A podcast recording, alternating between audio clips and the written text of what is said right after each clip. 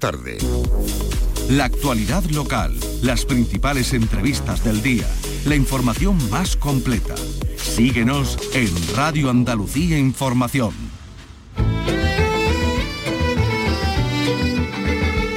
Andalucía es cultura con Antonio Catón. Radio Andalucía Información. Buenas tardes, Día Internacional de la Mujer, efemérides a la que se ha sumado el Instituto Cervantes porque su caja de las letras ha recibido el legado de cuatro mujeres destacadas, dos de ellas andaluzas. Te quiero porque te quiero. Te quiero porque te quiero. Caro López, ¿qué tal? Buenas tardes. Buenas tardes, pues se trata de tres reconocimientos sin memoria, la almeriense Carmen de Burgos, la malagueña María Zambrano, la riojana Mariana Járraga y además de la lingüista barcelonesa Carmen Cafarel. Hablaremos también de la mujer en la música, la mujer en el arte, eh, en la música concretamente. Vamos a hablar de canciones que hablan de la mujer a través de una exposición de la Escuela Oficial de Idiomas, canciones como esta otra de Loredana Berté. Io non sto fra inni e le bandiere, fra le pecore in processione, e la faccia come il sedere, Y hablaremos de las mujeres en la literatura con la escritora Carmen G. de la Cueva y la ilustradora Ana Jarén, que han publicado escritoras centrado en autoras como María Lejárraga, como Elena Fortún, Carmen Laforet y en la amistad que las unió. Vicky Román, buenas tardes. Hola, buenas tardes. Un libro ilustrado que destaca cómo fueron capaces de encontrar un espacio de libertad en la literatura. También reivindica el papel de las investigadoras que dedicaron buena parte de su actividad intelectual al estudio y al rescate de la obra de todas esas escritoras. Además, saludaremos al director del Festival Flamenco de Nueva York, a Miguel Marín. Este día coincide con un anuncio que viene a salvar el escenario de una de las leyendas más conocidas de Becker. El Ayuntamiento de Sevilla ha anunciado que va a comprar, que se va a hacer con la deteriorada venta de los gatos. Y por su parte, el Ayuntamiento de Moclín, en Granada, ha pedido a la Junta que intervenga de forma integral la cueva del Malalmuerzo, donde recientemente un equipo de arqueólogos ha descubierto el ADN más antiguo del sur de la península. Esto y otras muchas cosas en un programa, el que tenemos por delante, que realiza Miguel Alba y que produce Ryan Costa. Andalucía es cultura con Antonio Catón.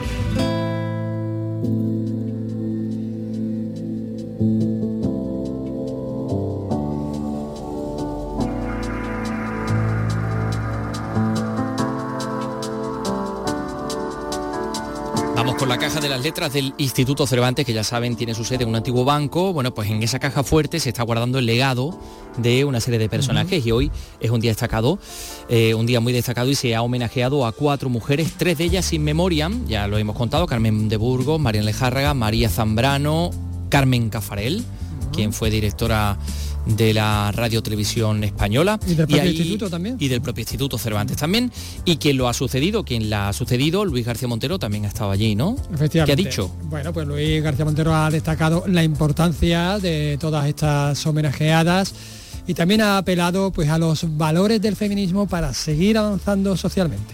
Tengo claro que los valores del feminismo y los valores de la igualdad entre hombres y mujeres son algo que debe unir a todos los partidarios del compromiso con el futuro.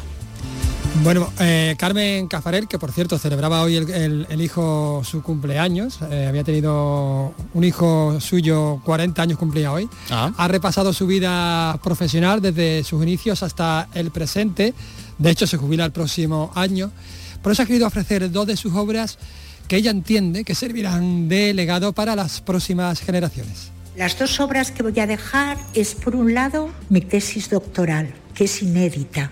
El otro legado es un libro que escribí en Radio Televisión Española, porque cuando entré en Radio Televisión Española, ser mujer y ser catedrática además, la señorita como me llamaban, fue un hándicap. Bueno, bueno, ahí se van a encontrar la tesis y mm, esto se abrirá dentro de, de no, no sé cuántos años creo que son 50 no Sí, son 50, sí, sí. Es una caja fuerte, es muy curioso, ¿eh? Claro, El- curiosísimo. Oye, y si nos detenemos en la figura de Carmen de Burgos, eh, nacida en un paraje precioso, por cierto, Rodalquilar, en el Cabo de Gata. Una explosión de luz, ¿no? Rodal, Rodalquilar. La primera mujer periodista, la primera corresponsal de guerra, la primera mujer en lanzar una campaña a favor del divorcio en 1904 y a favor del, voto femenino en el Heraldo de Madrid, aquel mítico diario, ¿no? En 1906, una pionera cuya semblanza ha realizado otra andaluza, la escritora sevillana Lara Moreno de esta manera. Yo soy feminista. Presido la Cruzada de Mujeres Españolas y fui de las que fueron a las Cortes a pedir los derechos electorales para la mujer. Es Carmen de Burgos y seguí quien habla. Es Colombine. En este país nuestro, de 47 millones y medio de habitantes, no se las recuerda lo suficiente. Pues es cierto que no. Lo que vamos a recomendar nosotros a todos nuestros oyentes es que se acerquen a sus textos, a su obra, que es fascinante. Sí, eh, bueno, tiene una gran producción tanto literaria como, como periodística, ¿eh? mm, así que sí, sí, muy interesante. Centro Andaluz de las Letras mm, fue autora del año hace unos años y eh, elaboró un pequeño librito con algunos de los textos. Un pequeño librito y dos volúmenes también. Mm, sí. Que está muy bien, muy bien. Bueno, pues ya saben que pueden buscarlo en el Centro Andaluz de las Letras, se los bichean por ahí y van a encontrar cosas. Y hoy ha habido representantes también del gobierno. Sí, inevitablemente. La vicepresidenta segunda del gobierno, Yolanda Díaz ha clausurado el acto, bueno, y ha apelado al... La berría, pero ha dicho sí, inevitablemente. claro, si es que los políticos tienen que estar en todo esto. Claro, los políticos tienen que estar en todo esto. Bueno, muy sutil, ¿no? No, no muy sutil. Sí, inevitablemente. A ver, ¿qué vamos a hacer? Inevitablemente. Bueno, a ver, ¿qué ha dicho? pues ha clausurado el acto, efectivamente, y eh, ha apelado ella al feminismo sin exclusiones. Esa conversación por la igualdad plena, sin exclusiones ni etiquetas, es la que nos debe interpelar, porque ese feminismo para todas el feminismo para todas es la clave del presente y es exactamente lo que queremos para el futuro de nuestra sociedad y de nuestro planeta. Enseguida vamos a hablar de algunas de las mujeres que acaban de aparecer, que han sido protagonistas de este acto en el Instituto Cervantes. Nos vamos a acercar a las mujeres escritoras. Son las 3 y 7 minutos. Esta semana celebramos el 8 de marzo, Día Internacional de la Mujer, en una tierra llena de futuro de mujeres con nombre propio. No me quiero sentir discriminada. Esa, yo creo que esa es la palabra. En vez de hablar de, problemas, ¿no? deberíamos de hablar de soluciones. Yo creo que las personas con discapacidad, evidentemente, tenemos que estar formadas y tenemos que tener eh, una valía ¿no? para estar en la sociedad como todas, ni más ni menos. Lo primero es aceptar las cosas como las tienes y quererte a ti misma como debemos de querernos, ¿no? Teniendo ese poder, ya da igual lo demás, ya podemos cumplir los sueños que se nos pongan por delante. Radio Andalucía Información con el Día Internacional de la Mujer. Andalucía es cultura con Antonio Catoni.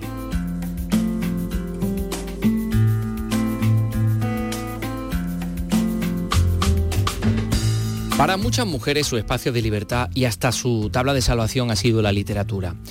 Es el caso de algunas de las escritoras que protagonizan el libro ilustrado que con ese título profundiza en sus circunstancias, en sus dificultades para escribir, en las relaciones de amistad que las unieron y en los esfuerzos de otras mujeres por el estudio y por el rescate de sus obras.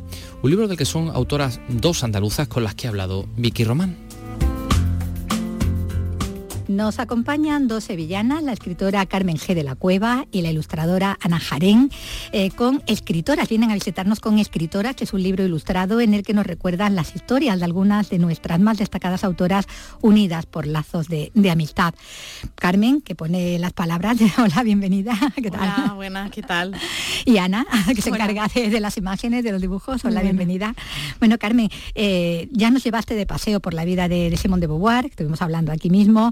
Has escrito también bastante sobre, sobre feminismo y en este libro abordas a partir de, la separación y de la maternidad un, momento en el que apenas puedes escribir y donde vas a ver que las amigas van a ser fundamentales eh, cuando parecía que no había salida y ahí está un poco el, germen también para, para abordar este trabajo, ¿no? Claro, yo estoy en un momento en el que llevo maternando muy intensamente dos años y pico, en los que he escrito de manera completamente fragmentaria y discontinua. Y, ¿no? y me pregunto, ¿podré volver a escribir? Como se pregunta Carmen Laforet de aquí. Después de tener a mi niña, ¿podré volver a escribir? Y de repente llega una separación, después de, de más de una década de relación en la que me encuentro con un niño pequeñito sola, sin saber muy bien a dónde voy a ir ni cómo voy a volver a escribir y pienso, ¿y por qué no, no me siento a escribir sobre las vidas de estas mujeres a través de mi propia mirada, ¿no? de esta lente del presente? Y me doy cuenta de que este libro es como una salvación por un mm. lado y, una manera de sobrevivir a ese momento también. Mm, porque sabes, ¿no? Por tus lecturas que había ilustres predecesoras, ¿no? Que habían vivido y habían pasado por eso mismo y que habían encontrado la voz en otras mujeres que, que la supieron entender, ¿no? Y la, supieron apoyar. La amistad, decías al principio, claro. ¿Quiénes son las personas que están ahí escuchándonos? Cuando estamos pasándolo mal, cuando dudamos de nosotras, cuando nos sentimos inseguras, cuando estamos sobrepasadas por lo que es la vida, la crianza, el trabajo, la precariedad. Las amigas están ahí, al otro lado sosteniéndonos. Entonces yo quería también seguir los hilos de las personas, las amigas que habían tenido estas escritoras para sostenerse y, sobrevivir en ese momento de su vida.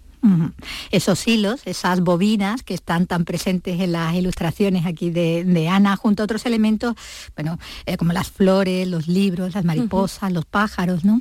Eh, Ese universo, ¿no? Exacto, he intentado hacer algo simbólico que apele a las emociones. El texto de Carmen es, muy fidedigno, tiene muchos datos de una manera muy amena, pero es riguroso. Entonces yo quería honrar esa rigurosidad de Carmen, que apoya con una bibliografía muy extensa que está al final del libro. Em, yo también he intentado, en la medida de lo posible, pues fijarme en los contextos de la época, en eh, beber de ese pasado, muchas fotografías, muchos documentales, películas, pero quería también aportar una visión diferente. Entonces, quería apelar a las emociones y a lo largo del libro pues podemos ver una serie de elementos que se repiten, como son las mariposas, mm. que son los deseos, los pájaros, es el sentimiento, eh, la, necesidad de libertad, de volar, eh, los hilos evidentemente, porque es algo muy recurrente a lo largo de todo el libro. También hago como una analogía entre la manera en la que he dibujado y la costura. Eh, yo he intentado, además de dibujar, coser. He intentado bordar. También cosiendo. Sí, porque sobre todo a finales, a finales del 19, principios del 20, estas mujeres pasaron mucho tiempo bordando. Su ocio, exacto, su ocio eh, iba muy en torno a la costura, a la labor. Entonces mi trabajo ha sido muy meticuloso. De hecho, en una de las ilustraciones, eh, o si prestas atención, en una de las ilustraciones se ve perfectamente cada puntada de una mm. manta de patchwork. Eh, el patchwork es una, una una, actividad que suele realizarse en grupos de mujeres. Colectiva. Entonces, bueno, he, intentado eh, darle ese puntito extra a las ilustraciones.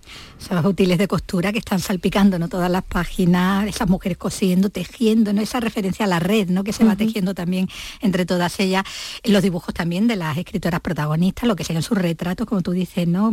basándote en las fotografías que hay, que hay de ella, también el dibujo del espacio ¿no? que habita, ¿no? ya sea bueno, pues unas calles de, París a doble página o un vagón de tren. Exacto, la residencia de el liceo, el liceo femenino, ¿no? Y ese salón, ¿no?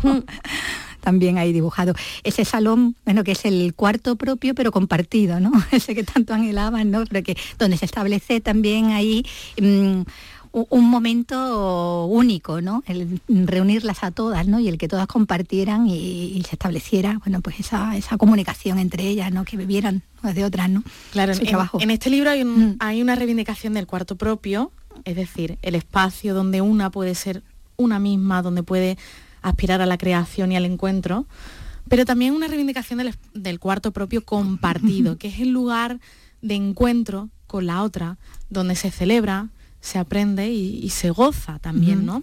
Que no todo era sufrimiento. Exacto, exacto. en este libro hay mucho placer también, hay mucho goce, ¿no? Creo que los momentos mayores de goce del libro están en la residencia de señoritas, en el liceo, cuando se disfrazan, cuando van a excursiones, cuando se juntan con las amigas, porque es que es muy político que las mujeres se junten. Y había muy pocos espacios para hacerlo en la época, ¿no? Entonces, María de Maez, tú que era una visionaria, 14 años antes de que Virginia Woolf hablara del cuarto propio, ya creo el otro. Ya ella lo tenía en mente. Totalmente. Bueno, nos lleva a esta a esta este personaje no tan tan fundamental, ¿no? Para para muchas de, ellas eh, y aunque aunque de todas formas el libro con quien empieza es con Carmen Baroja, con la hermana de, Pío Baroja, madre de Julio Caro Baroja, eh, cuyas memorias mm, incides ahí no están descatalogadas, que es algo que ocurre muchas veces, ¿no? cuando estamos hablando de, de autoras. ¿no? Que hay ese desinterés, ¿no? De no interés cuando hablamos de autoras y cuando hablamos de libros autobiográficos también, no solo novelas, sino sobre todo lo, lo autobiográfico. Claro, el libro de Carmen Maroja eh, que ella lo escribió, bueno, pues como muchas autoras y muchas mujeres han escrito cartas y memorias para sí mismas, memorias de una mujer de la generación del 98, se editó en Tusquets en los 90 con un estudio fantástico de Amparo Hurtado, pero está descatalogado, pero bueno, es que hasta hasta que no ha salido Laura Hoffman con el documental de María Renacimiento no ha reeditado las cartas a las mujeres de España. Cuando yo estaba trabajando para este libro, trabajé con la edición de 1916. Ya, ya, ya. Y ahora va por la quinta edición. Mira. Y en la portada la cara de María. en la portada la cara, de, María. porque la edición que yo tengo, quien aparece junto al título es Gregorio, Martínez, Sierra. claro. bueno, ella, ella es de la, en el caso de Carmen Baroja, ¿no? Una de esas mujeres brillantes que no pudieron en su momento estrangular al ángel del hogar, esa figura de la que hablaba también Virginia Woolf, ¿no? Ella ahí se, impuso, ¿no? Sobre su creatividad, ¿no? Bueno, es que cómo no se va a imponer si todavía hoy, ¿no?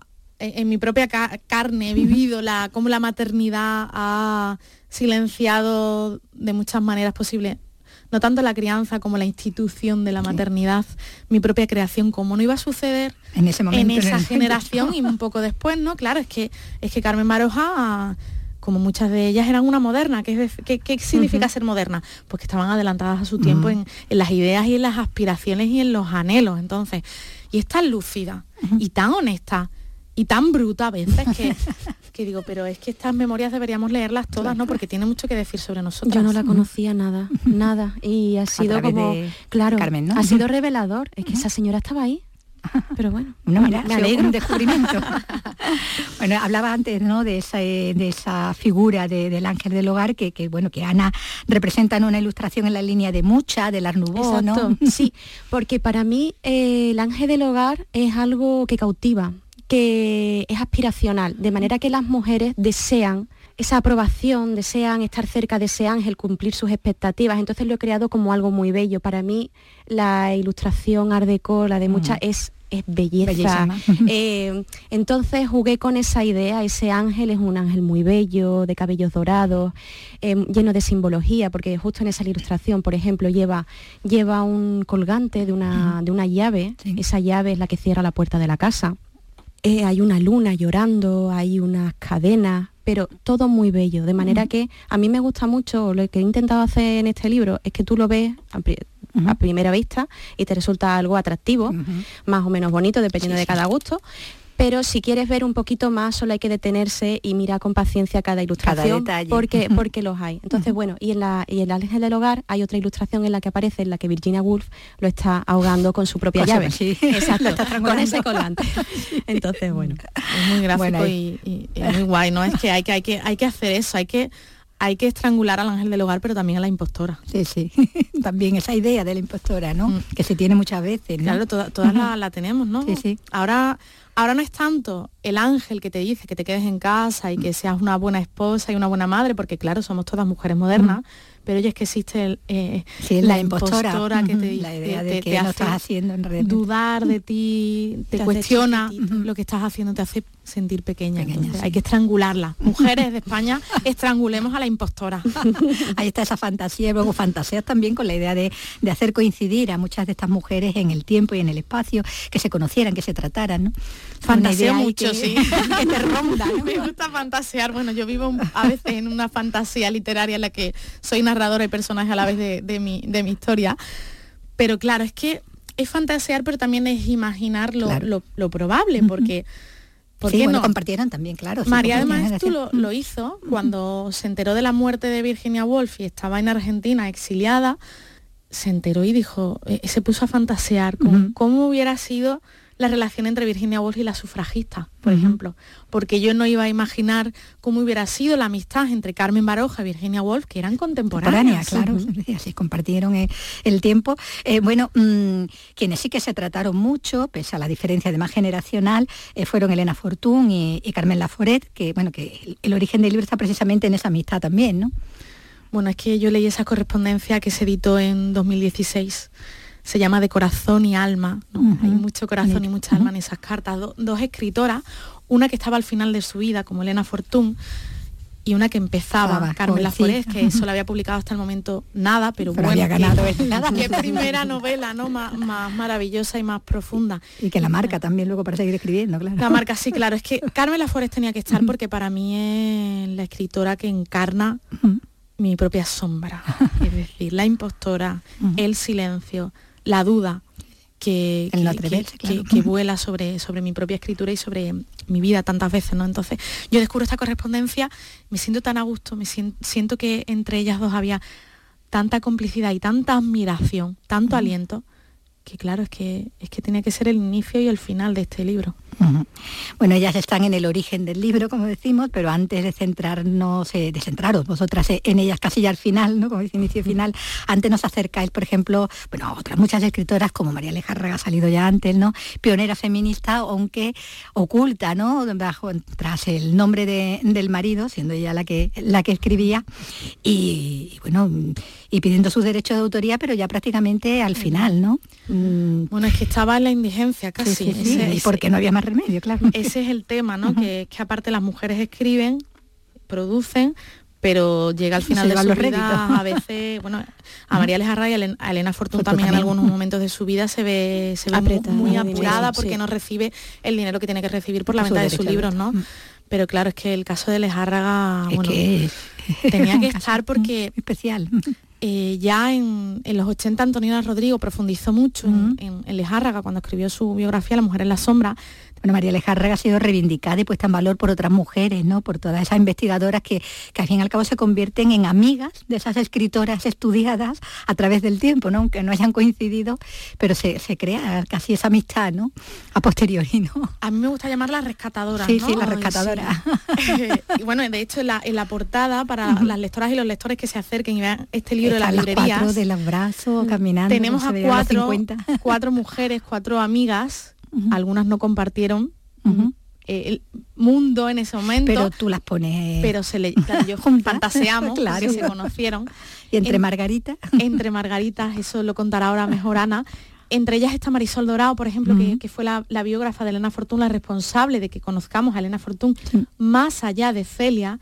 Y claro, es que, es que tenían que estar, tenían que estar Marisol Dorado, Antonina Rodrigo, Amparo Hurtado, Nuria Casdevila Argüelles, María Jesús Fraga, porque es que sin ellas, ellas son como el eslabón de la cadena que nos faltaba a las de nuestra generación para encontrarnos con estas escritoras. Esto es una genealogía infinita.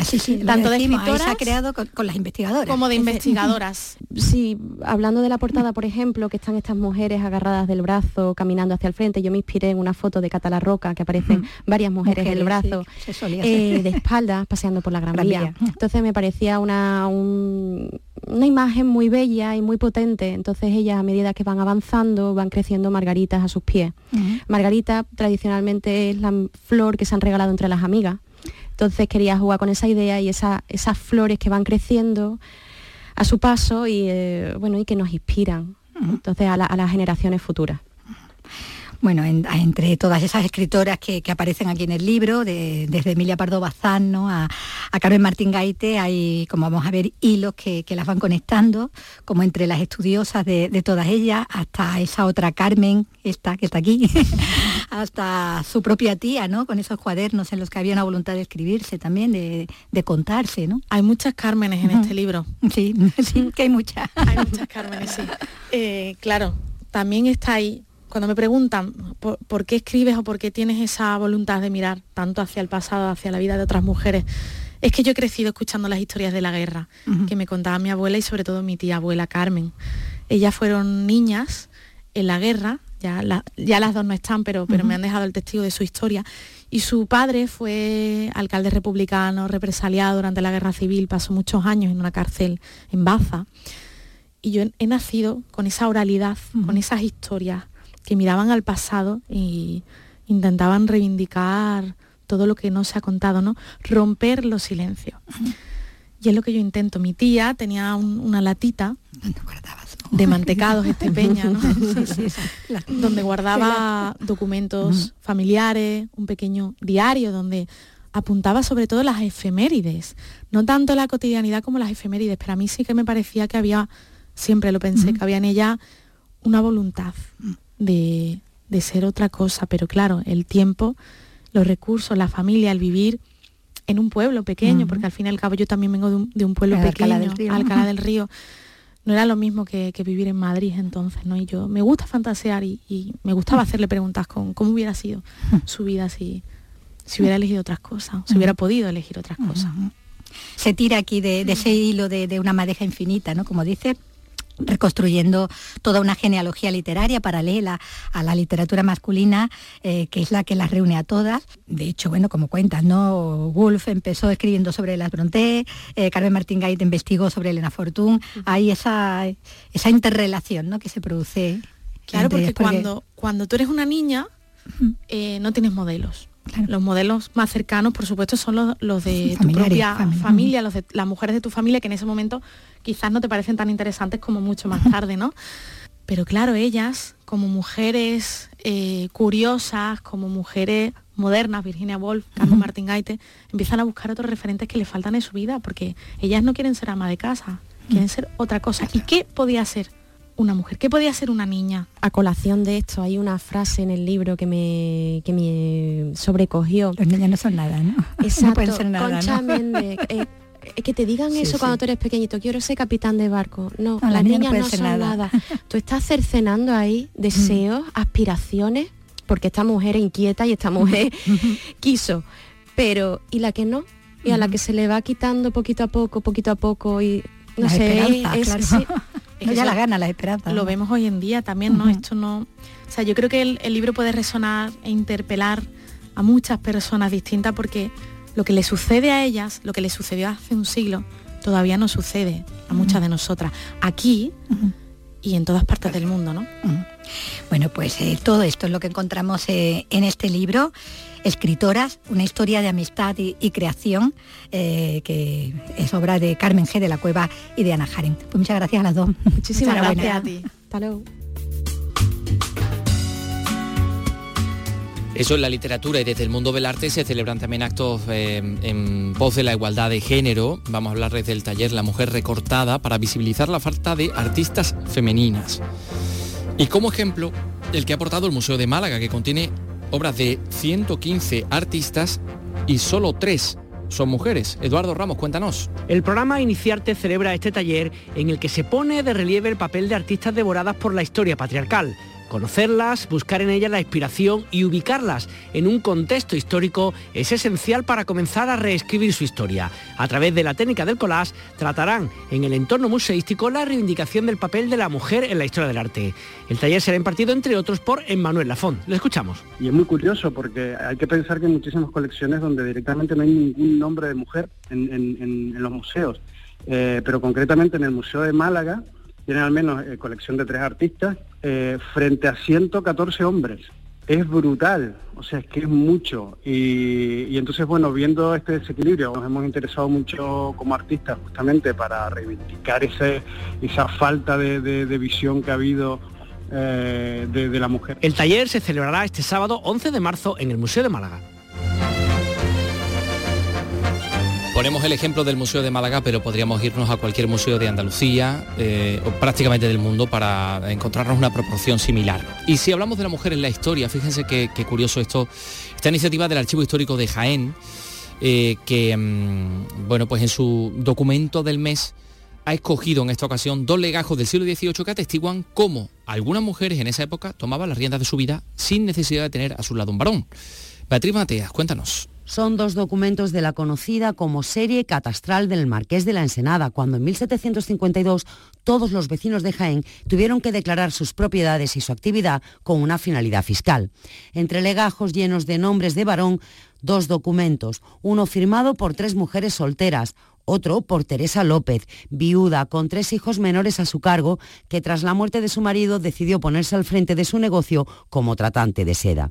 Juan del Arco es director del Archivo Histórico Provincial. Cuando faltaba el varón, bien porque la mujer no se hubiese casado o porque hubiese fallecido y tuviera viuda, eran ellas las que tomaban la rienda de su vida. Y además la singularidad en una época en la que la inmensa mayoría de los vecinos de Jaén no saben firmar, tampoco los hombres, como eh, algunas mujeres que declaran sí lo, saben hacer. Entonces son, bueno, son casos singulares, no es una generalidad, pero que merece la pena que sean destacables. Mujeres pioneras de mediados del siglo XVIII, cuya declaración fiscal se convierte hoy en testimonio de una época en la que en Jaén incluso había mujeres directoras de compañía de teatro. El 8M ha puesto luz a estos dos documentos archivados entre los casi 40.000 legajos históricos que atesora el Archivo Provincial. Muy interesante, sí señor. Seguiremos hablando eh, de la mujer en este 8 de marzo. Pero eh, lo que vamos a hacer enseguida es saludar a Miguel Marín, al eh, director del Festival Flamenco de Nueva York. Las tres y media.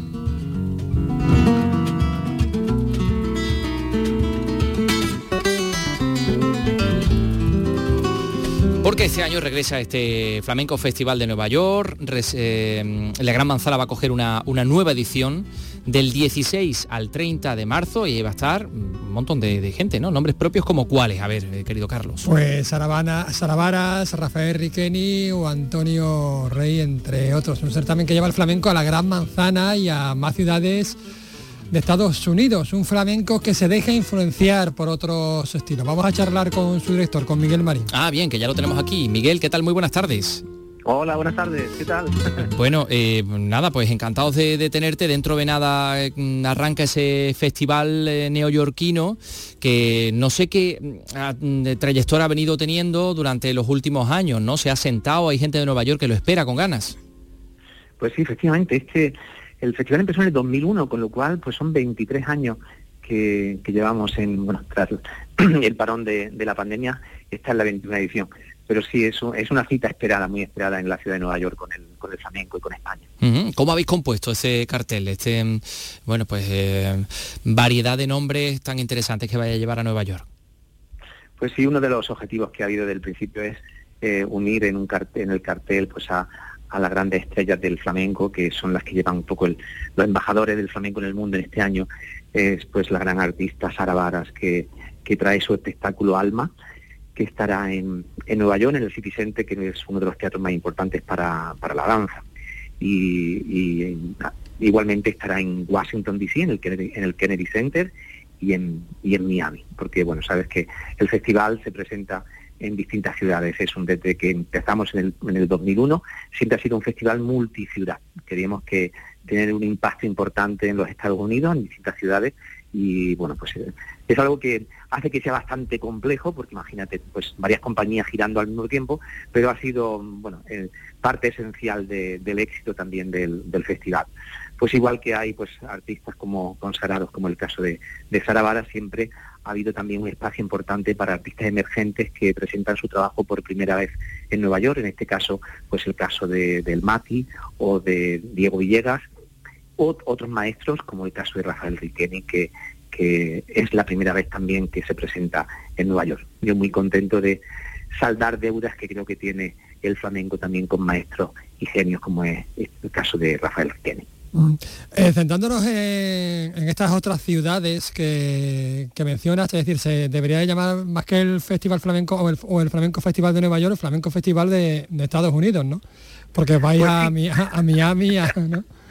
Efectivamente, bueno, bueno, lo llamamos Flamenco Festival de Nueva York con extensiones, las extensiones a Miami y a, y a, Washington en este caso. Pero es cierto que el festival que, siempre ha tenido una mayor cantidad de, actuaciones y variedad de artistas, siempre ha sido el Festival de, Nueva York.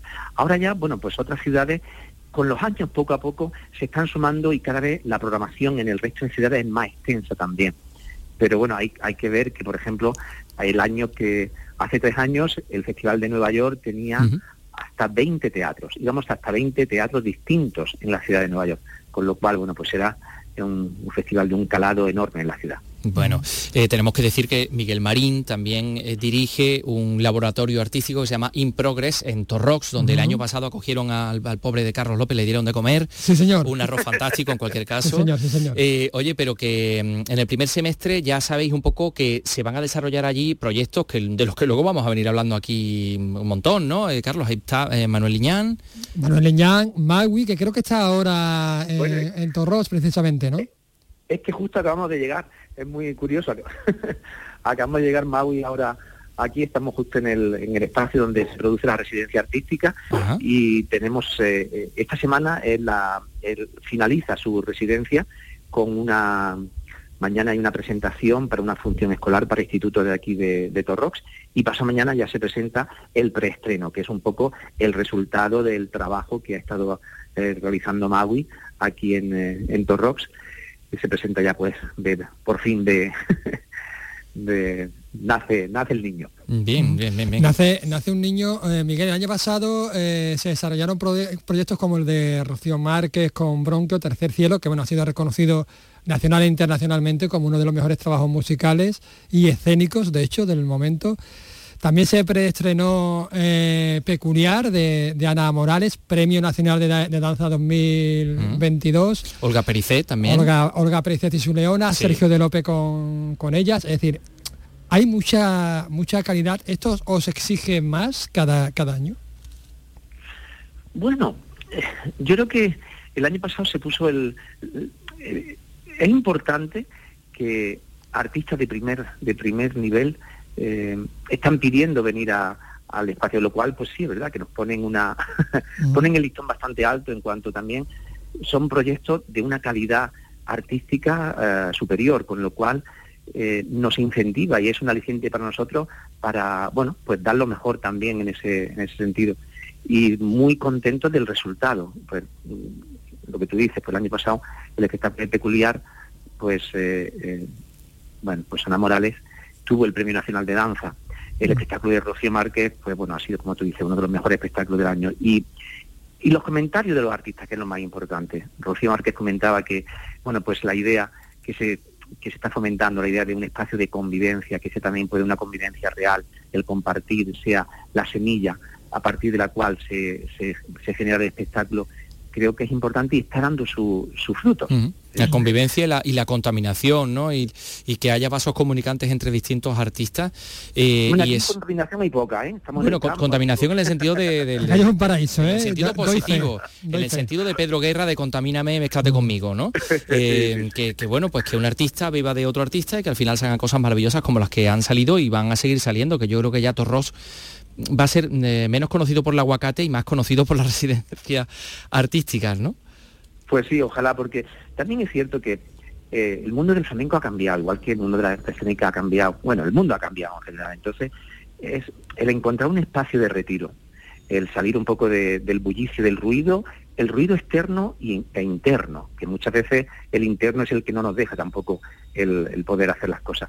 El salir de ahí, estar en el campo, en un retiro, el poder crear desde pues de esa, bueno, un espacio distinto de mayor tranquilidad, de mayor conexión, y que también se cree esa complicidad entre el equipo artístico, que hoy es mucho más difícil porque antes, bueno, pues las fiestas, las típicas fiestas flamencas, era donde se creaba esa complicidad entre los artistas, pero eso lamentablemente ha desaparecido. Entonces es importante que, que se recupere esa, esa complicidad y que lo que se, eh, esa energía que se transmite al público pues venga de, una convivencia, mm. venga de una conexión real. Mm. Carlos, última pregunta. Sí, ¿Qué, vasos comunicantes, dónde de vasos comunicantes hay entre el Festival de, Nueva York y la residencia artística? Te pongo, por ejemplo, eh, Antonio Lizana. El año pasado participó en la, residencia artística, este año va, a Nueva York. Mm, no sé si hay alguna conexión. Bueno, sí, hay conexión porque eh, es la misma filosofía. Hay que, hay que ver que el festival de, Nueva York fue el origen del Improgress. Allí empezamos en el 2002 y es más, Antonio Lizana participó ya en una residencia en Nueva York eh, junto a eh, Joaquín de Luz y eh, Jesús Carmona hace unos años. Entonces también ya comparten una filosofía. Pero podemos ver el año pasado, Rocío Márquez, después, del, después de, la residencia, pues también estuvo en, en Londres con, con, el espectáculo. Y este año pues seguro que alguna de, de los artistas que estarán aquí también estarán en, el Festival de mm. Nueva York o en el, de Nueva York no porque está muy inmediato, pero en el de Londres, que es en julio, seguro que sí. Bueno, si es que aquí nos damos abasto, Nueva York, Londres, en fin, el flamenco, nuestra creatividad, nuestra expresión más universal para el mundo. Sí. De, artistas. Miguel Marí, muchas gracias.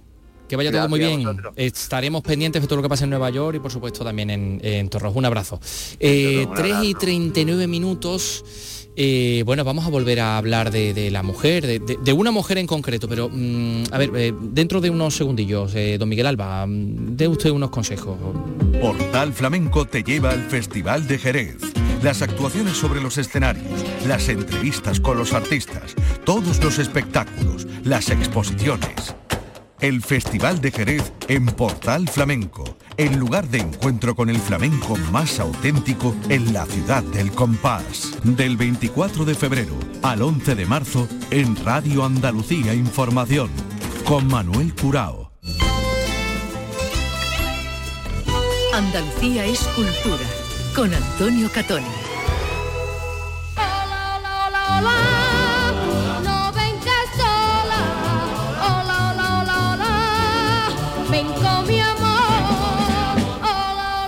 Qué magnífico día para ponerle una placa a Marisol, a Pepa Flores en, su tierra, en Málaga, el, el lugar que recuerda por donde nació, se crió, es decir, en el número 10 de la calle Refino. La actriz ha recibido este gesto eh, con mucho cariño, aunque ya saben ustedes que mm, no eh, les gusta y ha renunciado hace ya muchos años a las apariciones en público. Así que ha, sido su hermana la que ha asistido para mostrar su agradecimiento. Alicia Pérez, Málaga, cuéntanos. Pepi vivió en la calle Refino y allí dio sus primeros pasos de baile. Abandonó su casa muy niña, a los 10 años, cuando se fue a Madrid a triunfar en el cine y en la música.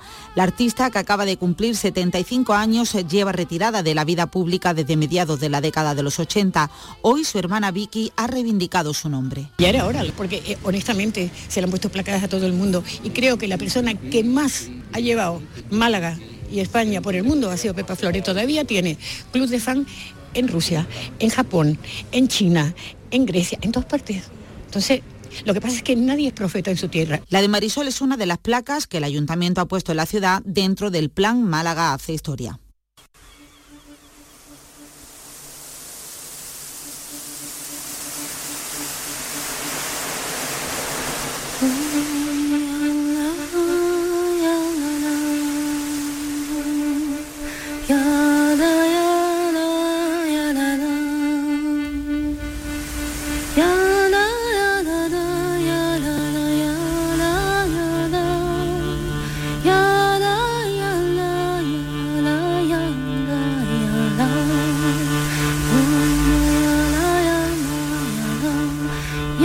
Pepa Flores vamos a, pasar con, a hablar con, con Pepa Badiola, que, es profesora eh, de inglés, de francés en la Escuela Oficial de Idioma Sevilla Macarena, que lleva la coordinación de igualdad y que es la responsable, junto con sus compañeros, de una exposición fantástica que tienen en la Escuela Oficial de Idiomas porque es una exposición de música, quieren escuchar a las mujeres, escuchar la música que habla de mujeres, en la que ocupan un lugar importante, central, eh, que es el lugar, la que dicen en su texto, pues les, les corresponde y han hecho una especie de jukebox para descubrir canciones maravillosas con esta temática en todos los idiomas. Bueno, Pepa está con nosotros ya. Pepa, ¿qué tal? Muy buenas tardes. Hola, muy buenas tardes. Bueno, pues feliz día 8, 8 de marzo. Mm, eh, nos has hecho aquí una pequeña playlist con canciones que, tienen a la mujer como centro y en primer lugar tenemos esta, eh, este himno de, la, de las mujeres que vamos a subir ahí un poquito. A ver.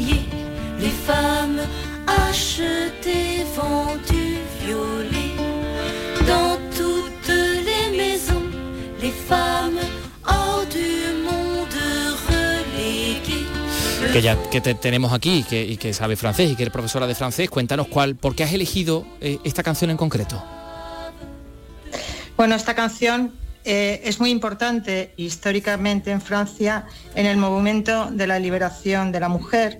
Esta canción se creó con todos los grupos de mujeres en, en los años 70 y es el himno de las mujeres porque ahí es como una llamada a, reivindicar sus derechos y sus libertades y su empoderamiento. Entonces he elegido esta canción eh, porque históricamente eh, es eh, importante en toda la historia del movimiento para recuperar el poder de las mujeres.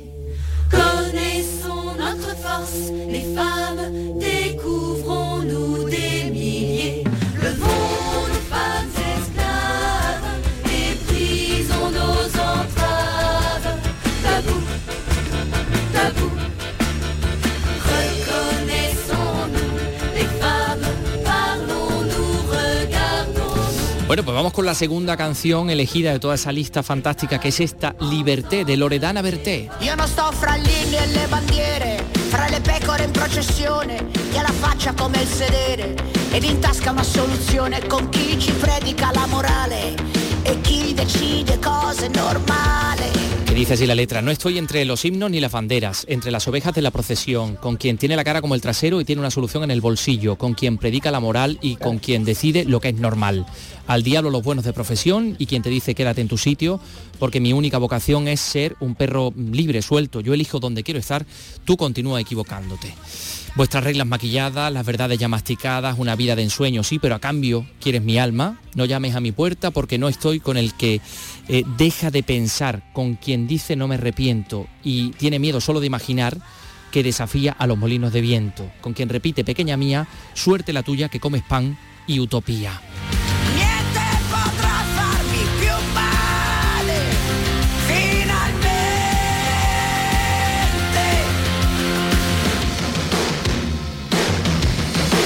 E non sto con chi ha smesso di pensare, con chi dice non mi lamento e ha paura anche solo immaginare di sfidare i mulini a vento, con chi ripete piccola mia, beata te che mangi pane utopia. Está fantástica Pepa, ¿eh? Eh, sí, sí, hay canciones muy potentes. ¿eh? Hemos elegido en nuestra presentación, hay más de 90 canciones en los seis idiomas de estudio de la escuela y yo invito a todo el mundo a que escuche la presentación con todas sus canciones porque dentro están las letras y los vídeos. Por lo cual, tengo que decir que además yo escuela las tienen. Sí, sí, sí, tengo que decir que además yo he sido alumno de italiano y por eso de esta me la he, me la he podido yo entender. Eh, ahora vamos a decir dónde pueden encontrar todas estas canciones, pero a Vicky Román, a nuestra compañera, le encanta Dolly Parton y por eso hemos elegido esta otra.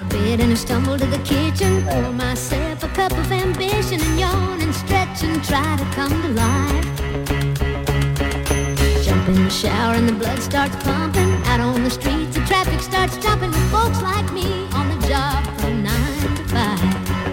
Working nine to five. What a way to make a live. A ver, ¿y esta por qué la habéis elegido, Pepa Badiola? Bueno, pues esta canción es que es muy emblemática. Es de los años 80, compuesta por Dolly Parton y es eh, la canción de la película Cómo terminar con su jefe. 9 eh, to 5 en inglés se llamaba la película. Y entonces, eh, bueno, es un grupo de secretarias que eh, mm, ya están hartas de su jefe, que es machista y, muy déspota. Y bueno, yo creo que es una canción emblemática y que todo el mundo conoce. Por eso la elegí en la lista, porque a todo el mundo le puede sonar esta canción para empezar.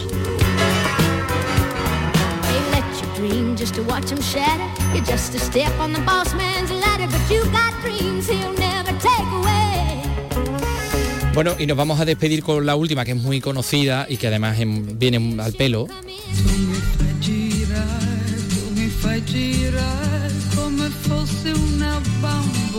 Esta Patti Bravo, la bámbola, la muñeca, ¿no? Que, en fin, pues, por, cuestiones eh, obvias, ¿no?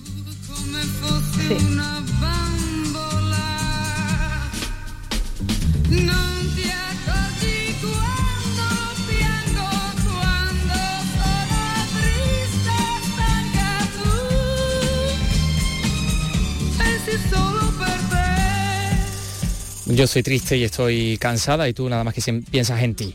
Eh, bueno, eh, a ver, Pepa Padiola, nos tienes que decir dónde podemos encontrar esta eh, jukebox que, es mm, genial, que recomendamos a todos nuestros oyentes, de la EOI, de la Escuela Oficial de Idioma Sevilla Macarena. Mira, em, en la página de la Escuela Oficial de Idiomas de Sevilla, eoisevilla.com, acceden y en, el panel principal de novedades hoy tienen colgada la presentación. No tienen más que clicar encima de la presentación y ahí tienen las canciones en los seis idiomas de estudio y también tienen los podcasts del alumnado que ha trabajado sobre estas canciones. Bueno, pues dan la enhorabuena al alumnado. Sí, sí. Sí, y al profesorado. Efectivamente, la, enhorabuena al, cogido todas las eh, canciones. Exactamente, a todos los que han trabajado en ello. Pepa Badiola, gracias por estar con nosotros, enhorabuena por la iniciativa. Muy bien, muchas gracias. Buenas tardes.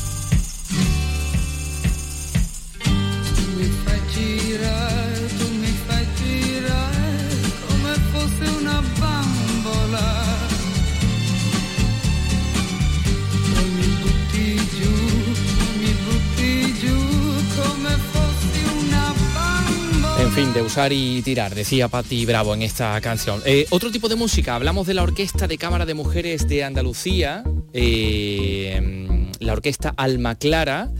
Eh, bueno, porque vamos a decir que cumple 15 años y que mañana, y que mañana pues tiene una programación especial con motivo, mañana y hoy, por supuesto, con motivo de este Día de la, de la Mujer.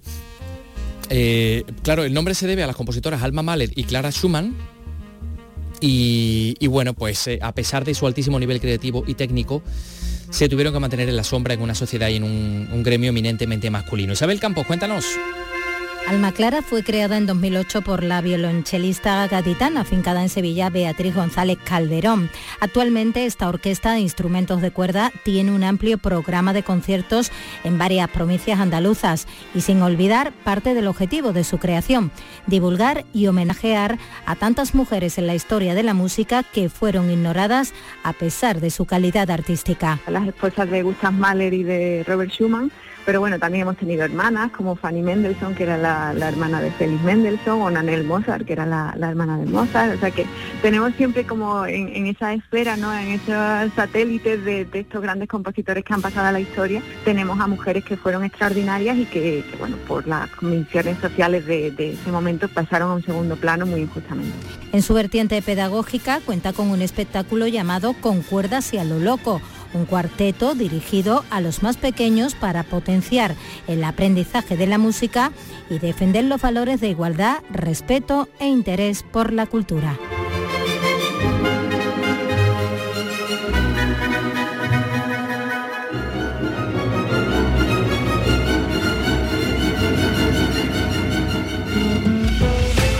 Andalucía es cultura con Antonio Catoni.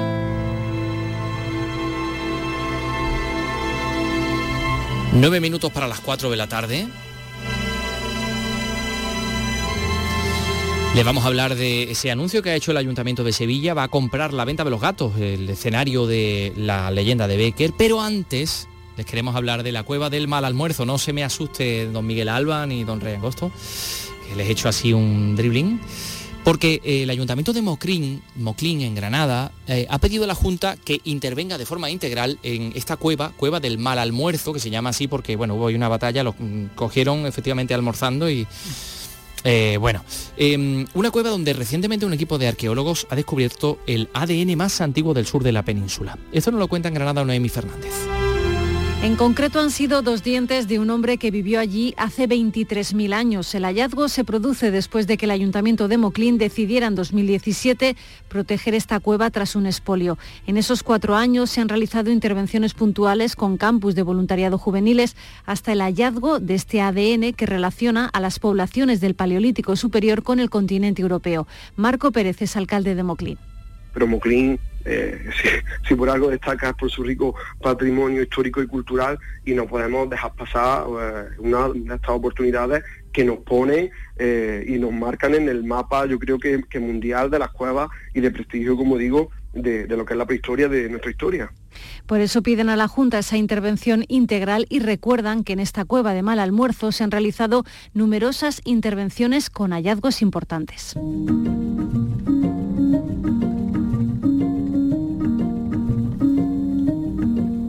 Importante también este anuncio que ha realizado el alcalde de Sevilla. Como les avanzábamos, va a comprar la venta de los gatos el, ayuntamiento para destinarla a usos culturales y sociales. Va a ser un centro cívico de la zona, ese escenario de la leyenda de la venta de los gatos de Becker, que estaba en el antiguo camino entre Sevilla y San Jerónimo y se quedó ya luego pues con el desarrollismo de los años 60 en medio de una barriada y degradado absolutamente, ¿no? En estado de abandono. Javier Moreno, cuéntanos. Sevilla conserva muy viva la memoria de su poeta en distintos espacios de la ciudad. En su casa natal, en San Lorenzo, una glorieta en el Parque de María Luisa, lugares que conviven con el olvido que sufre esta venta. En tiempos de Becker se encontraba a las afueras, camino de San Jerónimo, pero el barrio de la Macarena la terminó absorbiendo y ahora luce abandonada, llena de pintadas y rodeada de edificios. Su recuperación era cuestión de tiempo y el anuncio ha llegado esta mañana. Antonio Muñoz, alcalde de Sevilla. Y una decisión novedosa, la adquisición de la venta de los gatos. ¿Eh? Una, un inmueble que sobre todo tiene un valor en cuanto a su intangible, vinculado a, Gustavo Adolfo Becker, uno de nuestros poetas más universalmente conocidos, y eh, eh, esperamos también que con esta adquisición se pueda incorporar a la red de centros cívicos de la ciudad. Junto a este proyecto se ha anunciado la rehabilitación de la casa natal de Luis Cernuda que ya había adquirido el ayuntamiento. Tu bemba colora cerquita de los dos. Celia, que llueve azúcar, los bambam y el guaguancó. Bemba, tu bemba colora cerquita de los dos. Ahí está Alejandro Sanz. Bemba, nos queda el baile aquel en medio del malecón.